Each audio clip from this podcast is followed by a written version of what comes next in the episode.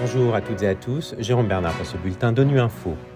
Au menu de l'actualité, les Nations Unies célèbrent aujourd'hui la journée de l'alimentation dans un contexte de crise alimentaire aggravée par la guerre en Ukraine. En Haïti, l'ONU prévient que la faim atteint un niveau catastrophique inédit dans l'histoire du pays. Et la FAO estime qu'il faut transformer au plus vite les systèmes alimentaires dans le monde pour ne laisser personne de côté. Les Nations Unies ont célébré vendredi la journée mondiale de l'alimentation alors que la sécurité alimentaire mondiale ne cesse de se détériorer et que le nombre de personnes gravement menacées par la faim explose en Asie et en Afrique. Cette crise s'explique notamment par la guerre en Ukraine qui a entraîné une flambée des prix des denrées alimentaires, comme l'explique Annalisa Conté, directrice du bureau du Programme alimentaire mondial à Genève, au micro d'Alexandre Carrette. Depuis la guerre en Ukraine, on a remarqué partout dans le monde euh, une flambée des prix des produits alimentaires. Et donc, euh, le PAM, qui est un grand acheteur euh, des produits alimentaires, a aussi vu les coûts de ces opérations augmenter. Heureusement, euh, depuis août, il y a l'initiative euh, qui s'appelle euh, Black Sea Grain, qui a permis une exportation des graines, en particulier du maïs et du blé.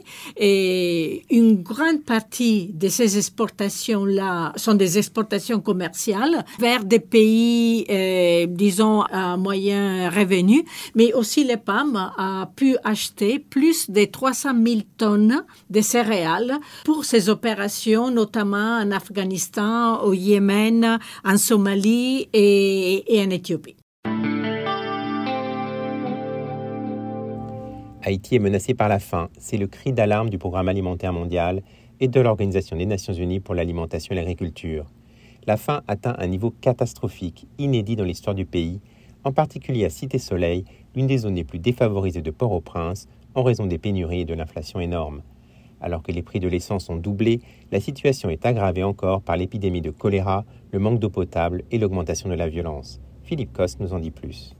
Jamais Haïti n'avait été confronté à un tel niveau d'insécurité alimentaire, constate la FAO et le Programme alimentaire mondial. Cité Soleil, l'un des plus grands bidonvilles du pays, a même atteint le niveau 5 sur la classification intégrée des phases de sécurité alimentaire, l'indice de la faim le plus élevé jamais enregistré dans ce pays, alors que 100 000 enfants de moins de 5 ans souffrent déjà de malnutrition aiguë sévère. Haïti vit une catastrophe humanitaire, a déclaré Jean-Martin Bauer, directeur du Programme alimentaire mondial pour Haïti, conséquence d'une série de crises majeures, tourmentée par l'instabilité politique, gangrénée par les bandes criminelles qui bloquent l'accès au carburant et se disputent le contrôle de zones urbaines. Le pays est aussi affligé par une épidémie de choléra qui risque de devenir incontrôlable et par une inflation galopante de 33% qui rend les aliments de base inaccessibles pour une grande partie de la population. Pour contenir la malnutrition pendant la recrutée du choléra, l'UNICEF et ses partenaires locaux ont lancé une campagne de dépistage pour identifier les cas d'émaciation chez 40 000 enfants de moins de 5 ans et poursuivre, selon leurs propres termes, une guerre féroce contre la faim et l'épidémie, deux menaces mortelles pour les plus jeunes. Face à la crise alimentaire mondiale, l'Organisation des Nations Unies pour l'alimentation et l'agriculture estime qu'il faut transformer au plus vite les systèmes alimentaires et réduire les pertes et le gaspillage alimentaire afin que personne ne soit laissé de côté. Les explications de Djibril Dramé, fonctionnaire chargé du secteur agroalimentaire au bureau sous-régional de la FAO pour l'Afrique de l'Ouest, au micro de Florence Westgard.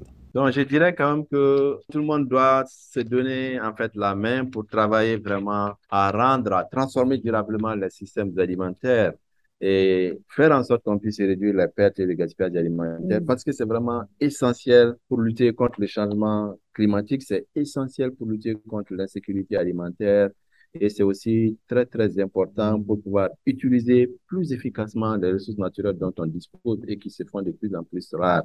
Donc, nous invitons les uns et les autres euh, à jouer leur rôle. Chacun a un rôle à jouer à son niveau.